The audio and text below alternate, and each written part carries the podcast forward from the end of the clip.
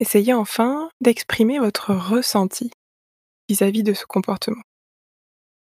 Par des mots tels que «ce que tu as fait m'a apporté beaucoup de plaisir», «ce que tu as fait m'a beaucoup touché» encore «bravo pour ce que tu as fait, je suis vraiment fier de toi».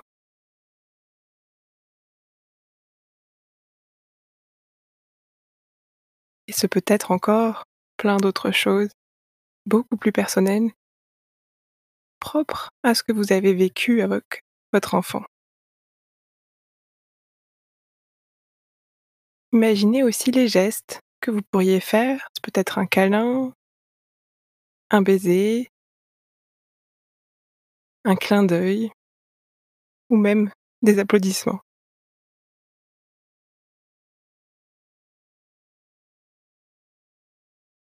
Et avant de terminer la pratique, observez simplement comment vous vous sentez maintenant en imaginant tout cela.